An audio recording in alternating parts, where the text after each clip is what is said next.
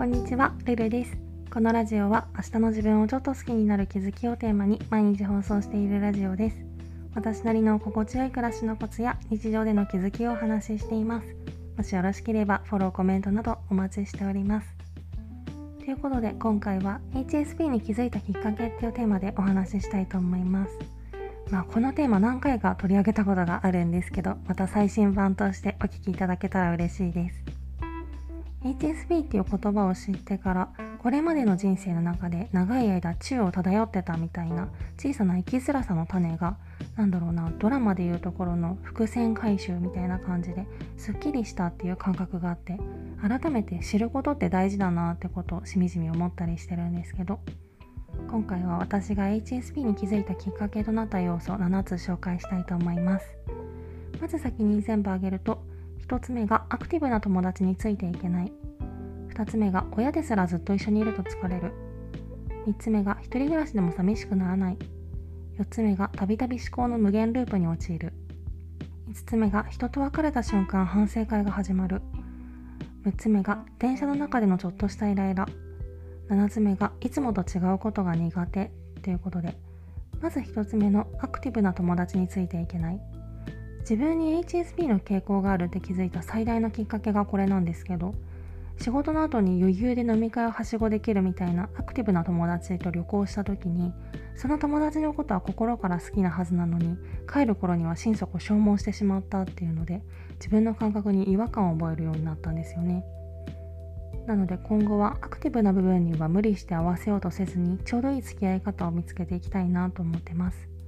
そして2つ目親ですらずっと一緒にいると疲れる。これは小さい頃からずっとそうだったのである意味自分の中で普通になりかけてたんですけど出かける時は一緒に仲良く家を出たはずなのに家族っていうある意味気を使わない関係が裏目に出るというか疲れから来るイライラで喧嘩することが本当に多くって今になってあの頃の謎の喧嘩の原因が分かったような気がします。そして3つ目一人暮らしでも寂しくならない。たまに一人暮らししてて寂しくならないって聞かれることがあるんですけどもう本心からこれはないって即答できてしまうのがある意味寂しかったりもするんですけど人間は大きく2種類に分けられて人と一緒にいることでエネルギーをチャージするタイプと一人で過ごすことでエネルギーをチャージするタイプがいるって聞くけど私は間違いなく後者なんだろうなと思ってます。そして4つ目たびたび思考の無限ループに陥る。何かを考え始めると無限に思考が広がる感覚があって自分でも収集がつかなくなってわけわかんなくなることも多いんですけどそれが本当に考えるべき重要なことならそこに費やす時間と労力も必要なものだと思うけど単に嫌なことに対するネガティブな感情っていうことも少なくないのでひとしきり考えた後にああ無駄だったなって思うことも多いです。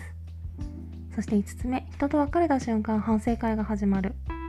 その時は楽しく過ごしていても一人になった瞬間にあの時の自分の言動は不適切だったんじゃないかとかあの時はもっと違うことを言うべきだったとかいろいろ反省点が浮かんでは気分が暗くなることが多くて。でもこれは回り続ける思考自体を止めるのは難しいのでせめて PDCA を回すというか反省点を次に生かしたいなと思います。そして6つ目電車の中でのちょっとしたイライラ。仕方ないことだって分かってはいるけど近くにいる人の話し声とか小さい子の泣き声が耳に入るとついイライラしてしまってあとは座ってる時の隣の人のスペースの取り方とか腕のポジションとかにも地味にイライラしてしまったりして改めて考えると電車って繊細な傾向にある人には特にハードルの高い乗り物だなって思ったりします。そして7つ目いつもと違うことが苦手。何か特別なイベントがあって普段と違う時間軸で動く時はもちろん段取りの悪さとかちょっとしたアクシデントが原因で少し時間が押したっていう程度でも大きなストレスを感じてしまいがちなんですよね。少し味気ないって思うくらいいつも通りの生活っていうのが自分にはちょうどいいなと思ってます。って感じで一言で HSP って言ってもいろんな特徴があって生活の質の向上に貢献してくれることもあるし逆に足かせになってしまうこともあるけど活用できるところは最大限活用して生きづらさを感じる部分は工夫をしながらうまく付き合っていきたいなと思います。今回はそんな感じです。レターでの質問感想も絶賛募集中ですのでぜひお気軽にいただけたら嬉しいです。それではまた次の放送でお会いしましょう。